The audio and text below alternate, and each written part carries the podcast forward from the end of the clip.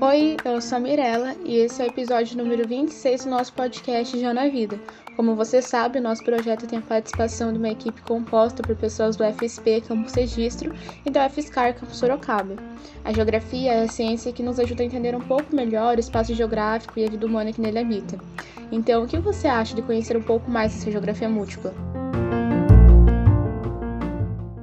Gessé de Souza, sociólogo, diz que, abre aspas, reproduzimos sob máscaras modernas o mesmo ódio e desprezo às classes populares que antes eram devotadas aos escravos. Fecha aspas. Esta reflexão ilustra de forma clara e objetiva o que nós nos tornamos como sociedade. Buscamos ideais distantes das nossas raízes em busca da aprovação social, mesmo que para isso estejamos sepultando lentamente nossa verdadeira cultura.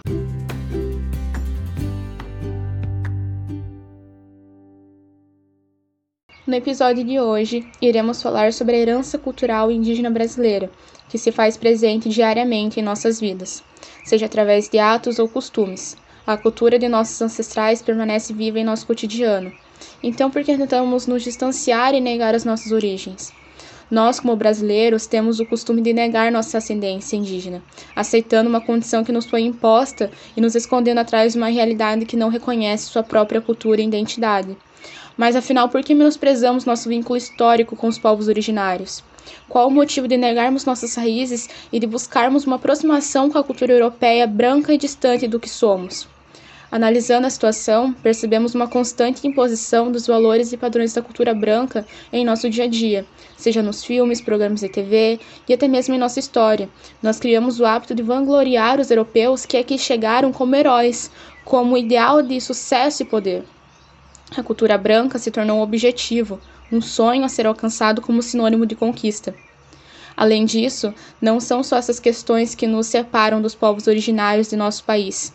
O livro Ensaios de uma Geografia Agrária, organizado por Cláudio Ubiratã, traz reflexões importantes sobre as demarcações territoriais.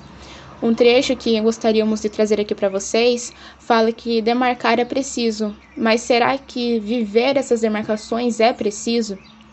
Quando pensamos na necessidade de demarcar os territórios, em teoria, seria para garantir a sobrevivência desses povos, pois a terra é uma possibilidade imediata de reprodução de vida. E a luta pelo território derivam de políticas de Estado que reconhecem o direito dos povos originários.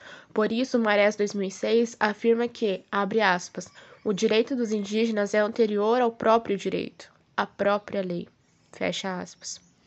Mas como vemos hoje, essas políticas não são executadas na prática. E se olharmos para questões como, por exemplo, as demarcações têm garantido a existência desses povos segundo suas aspirações territoriais?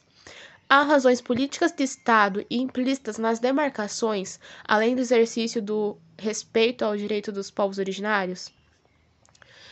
Percebemos que na prática não funciona bem assim. Além de nos afastarmos culturalmente, nos afastamos também da luta de sobrevivência desses povos a exemplo do que acontece em todo o território nacional. O Vale do Ribeira também é uma área de grande importância histórica e étnica ao que se refere à cultura dos povos indígenas. Nesta região, a terra possui grande relação ancestral com os povos indígenas. A cultura local é um diferencial dos Guaranis e Mibaias, subgrupo originário da região que estabeleceu sua cultura dentre os moradores das diversas cidades que compõem o vale. Nessas localidades, suas crenças e costumes se solidificam com a intensidade nos conjuntos sociais de maior consciência coletiva. Porém, seguindo a regra, infelizmente, aplicada em todas as regiões do nosso país, os guaranis e mibaias também sofrem o preconceito e o descaso, tendo sua cultura banalizada frequentemente por uma maioridade que visa apenas o lucro, seja pelo emprego de ações com cunho político ou com o objetivo de se apossar de seus territórios. A história documenta a luta dessa civilização que enfrenta uma guerra constante por sobrevivência. São mais de cinco séculos de embate pelo direito de existir, enfrentando diversos obstáculos cada vez mais ferronhos e burocráticos. As últimas décadas foram marcadas por manifestações em defesa de direitos territoriais. Iguape, a maior cidade do estado de São Paulo em extensão territorial, localizada no Vale do Ribeira, foi onde deu origem a uma grande mobilização contra os ataques do governo federal à demarcação e retirada forçada de suas terras no ano de 2019, provando que essa pauta é uma constante que preocupa toda a comunidade indígena. Nas últimas semanas, em pleno ano de 2021, presenciamos, através de toda a mídia, um grande protesto na esplanada dos ministérios. Indígenas e simpatizantes à causa de todo o Brasil e diversas partes do mundo se mantiveram por vários dias na esplanada dos ministérios, ainda protestando contra a demarcação territorial. Os manifestantes montaram um acampamento batizado Luta pela Vida. É perceptível a gravidade do problema. Os indígenas são negados e violados dentro de suas próprias terras há séculos. Estamos presenciando calados a dizimação de nossos povos originários, de nossa cultura e de uma relação ancestral com a terra. Estamos vivendo extermínio da nossa identidade, aniquilando nosso vínculo natural com a nossa posição geográfica mundial, aceitando intervenções alheias em troca de poder e status. O povo Guarani Mibaia, em nota publicada nos protestos realizados no Vale do Ribeira do ano de 2019, escreveu à imprensa, aspas, é a sociedade dos brancos, do dinheiro e da ganância que é a ameaça para a terra e de todos os seres que nela vivem. O Estado viola nossos direitos originários e constitucionais ao impedir a permanência de nosso povo e dos parentes das comunidades tradicionais em seus territórios. Criminaliza as atividades dos mais velhos e mais velhas, como roça, pesca, coleta e extrativismo. Não provê acesso à saúde, educação e à infraestrutura básica e etc discriminam o nosso povo e parentes dizendo que seríamos incapazes de garantir o meio ambiente do qual fazemos parte além de não respeitar e cumprir a legislação vigente e tratados internacionais que conquistamos historicamente e que garantem os direitos da existência dos nossos diversos modos de vida. O fato de não pensarmos no futuro e nem no passado só nos mostra o quanto somos gananciosos e egocêntricos, traz à tona quem realmente somos sem filtros e desculpas e, como consequência, nos tornamos não só desinteressados com a cultura do nosso país, mas também como sociedade somos omissos na luta dos povos originários e negligenciamos a sobrevivência da nossa história. É necessário dialogar e expandir o debate para que possamos compreender a importância da luta de sobrevivência dos nossos povos e lutarmos juntos por essa luta que também é nossa. Precisamos compreender a importância que tem a história do nosso país e as nossas raízes, buscando também alternativas que possam reafirmar a cultura indígena em nossa identidade como cidadãos brasileiros.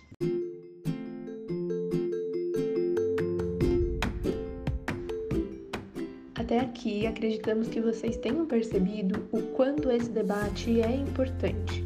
E para aprimorá-lo ainda mais, convidamos uma pessoa mais do que especial Raíssa Razeira, que é bacharel em Ciências Biológicas pela UFSCar, foi bolsista do Núcleo de Agroecologia APT Capuã, onde desenvolveu iniciação científica com indicadores de qualidade do solo em sistemas agroflorestal.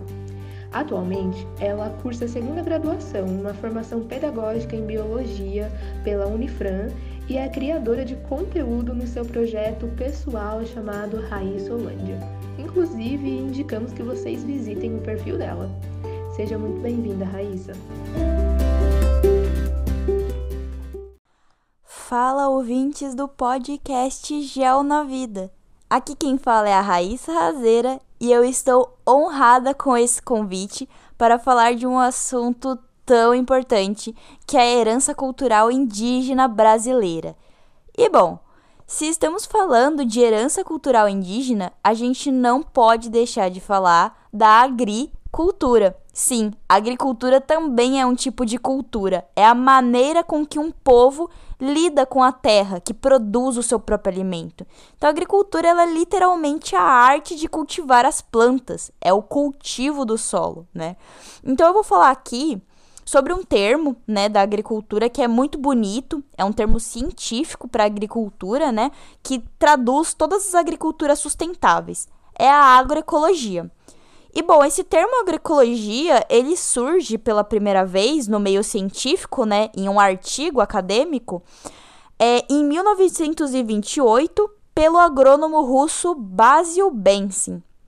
Então esse termo surge em inglês como agroecology e é a primeira vez que ele aparece na literatura científica. Só que esse termo, ele só ficou conhecido e popularizado a partir da década de 60, quando grandes pesquisadores e cientistas começaram a falar sobre esse termo e explicar né, o que, que esse termo realmente significa.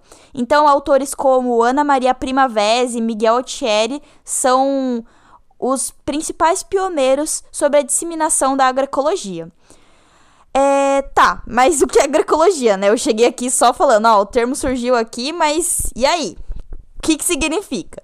Então, a agroecologia, ela é um tipo de agricultura que reúne todos os conceitos e técnicas das agriculturas sustentáveis.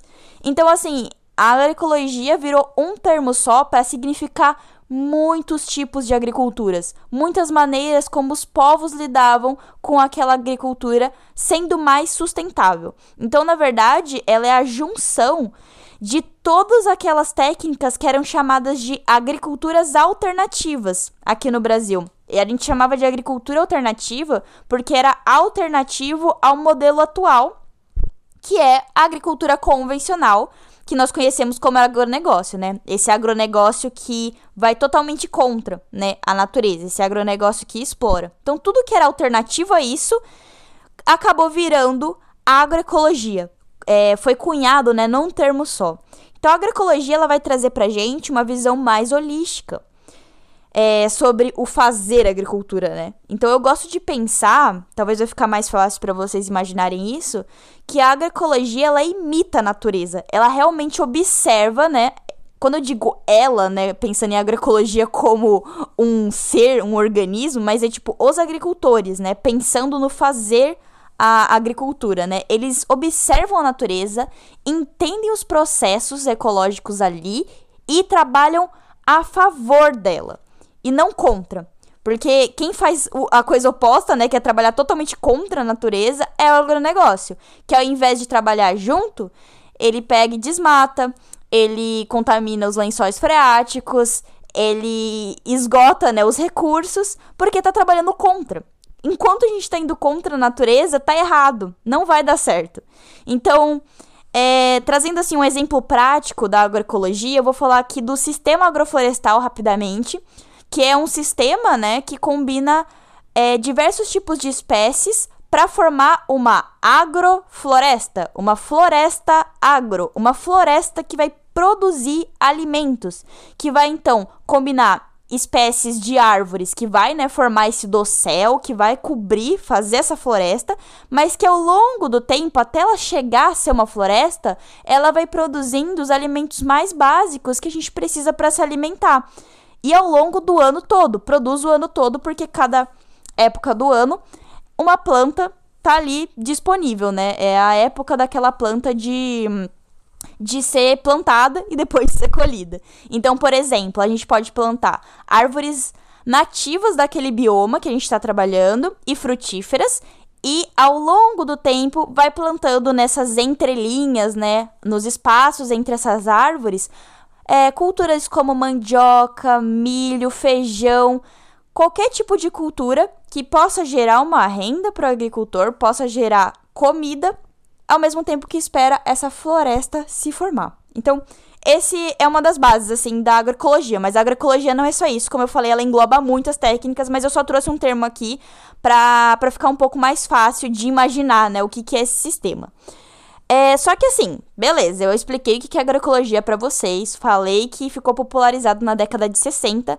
Só que assim, adivinha quem já praticava essa agricultura antes mesmo do Brasil se chamar Brasil? E se você pensou nos indígenas, parabéns, você acertou. Os indígenas, eles já faziam esse tipo de agricultura e é uma agricultura, assim, milenar. É uma coisa que foi passada de geração em geração e eles trabalhavam sempre a favor da natureza. Então, a agroecologia a gente pode dizer que ela é a essência do modo de vida indígena. Sempre foi.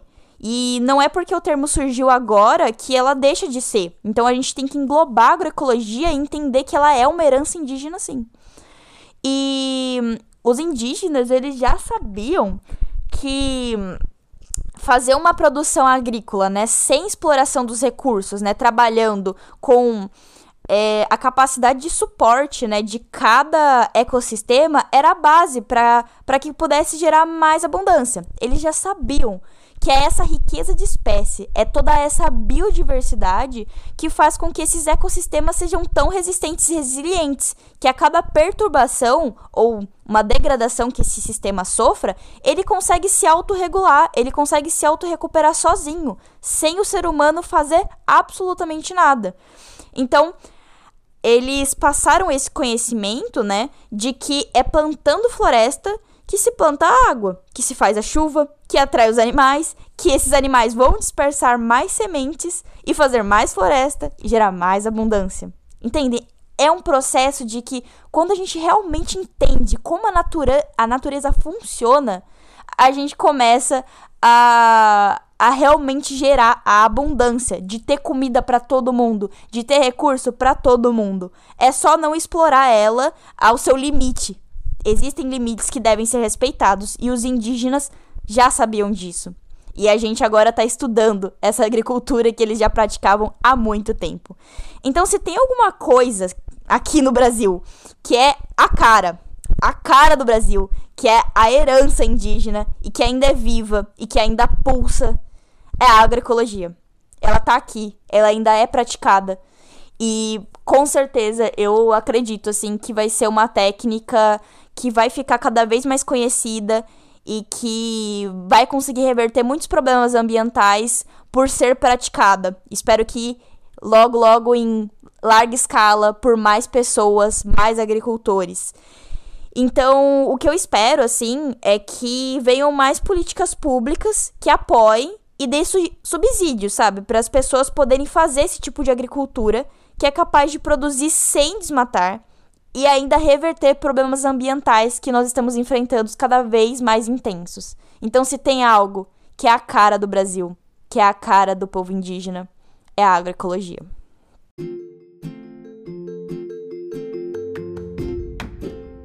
Chegamos ao fim do episódio. Quero agradecer você que nos acompanhou.